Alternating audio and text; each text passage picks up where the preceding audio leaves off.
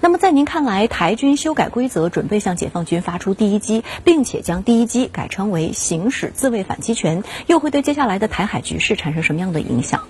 其实众所周知，经过这些年以来政治、经济与军事情势的变化，两岸在各个方面的实力，尤其是在军事实力上，已经出现了严重的失衡。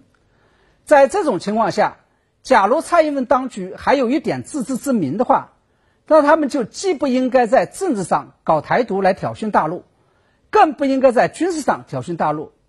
然而，继近年来明确宣布不承认九二共识之后，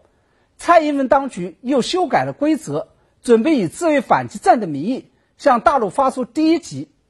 也就是蔡英文当局不仅在政治上已经开始挑衅大陆了，而且摆出了要在军事上主动攻击的这么一种姿态。这显然是在拿自己这枚鸡蛋往大陆的石头上撞，是在主动找死。我想，大凡稍微有点理性的人都不可能做出如此疯狂的决定。同时，我们知道，军事是政治的延伸，战略决定战术。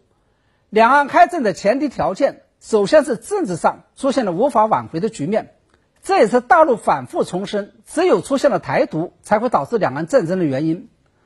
然而，让人看不懂的是。蔡英文当局这次修改相关规则，赋予台军对大陆军队发动第一击的权利，却有可能因为纯粹的军事动作，而不是政治上的重大事变，而诱发两岸终极一战，并导致台海局势出现翻天覆地的变化。这个就是典型的军事决定政治、战术决定战略的行为，是属于非常不明智的因小失大。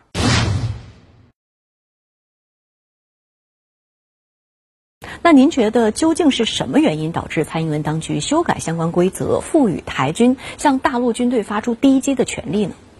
这的确是一个非常重大而又非常突然、非常危险的转变。我认为台军的这个转变，不排除跟最近几天在台海上空发出的一些突然事态有关。根据岛内媒体报道，十九号那一天，在解放军战机越过所谓的海峡中线之后。台空军的两架金国号战机紧急起飞，准备驱离解放军战机，但是却意外的遭到了解放军六架战机的包夹。或许这个事件对台军与蔡英文当局产生了极大的心理刺激作用，以至于他们做出了这种非理性的决定。除此之外，我认为更为可能性的理由是，面对解放军一连三日越过所谓的台湾海峡中线。并飞入台湾防空识别区的行为，蔡英文当局既感到了无可奈何，又感到了恐惧。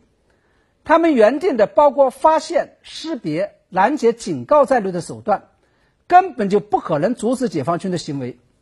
正是在这种情况下，为了守住所谓的海峡中线与防空识别区，台军修改了规则，赋予了前线将士发出第一击的权利，其目的就是要吓阻解放军战机。不要再来了。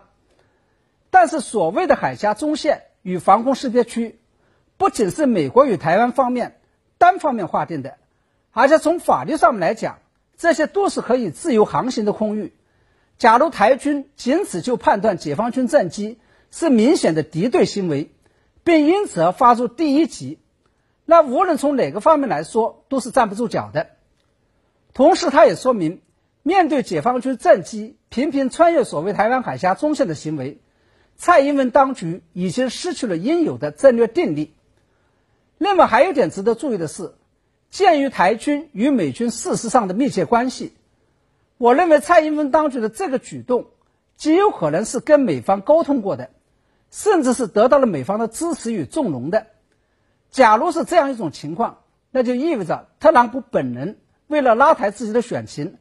可能真的想在台海台海问题上面搞点事情了。